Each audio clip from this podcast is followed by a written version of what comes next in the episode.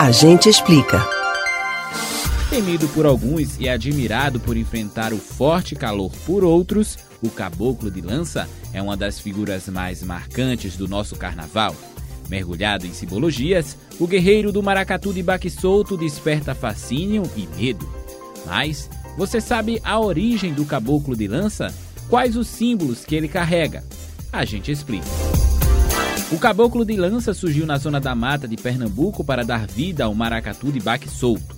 Há mais de três décadas, é uma das figuras de maior destaque do Carnaval de Pernambuco, sendo um indígena guerreiro que protege o povo local. No começo, eram só os caboclos de lança, o Arreiamá, indígena que traz a paz para o maracatu, e as baianas de toalhas, que eram homens. Em seguida, surgiram outros personagens.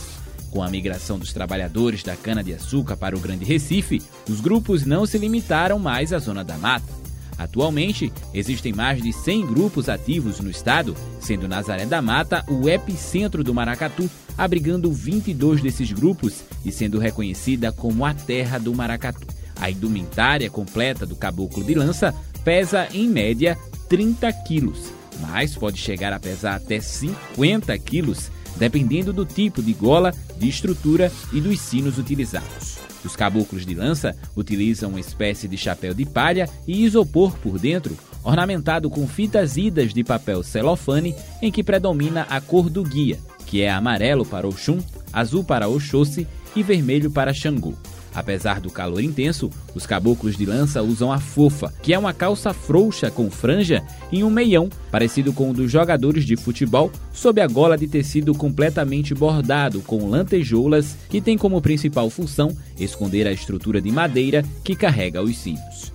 Apesar de não serem músicos, os caboclos de lança impõem uma marca sonora muito relevante devido ao conjunto de quatro ou cinco sinos presos na indumentária. A lança tem cerca de 2 metros e é feita de madeira assada e enterrada na lama por 4 a 5 dias para endurecer.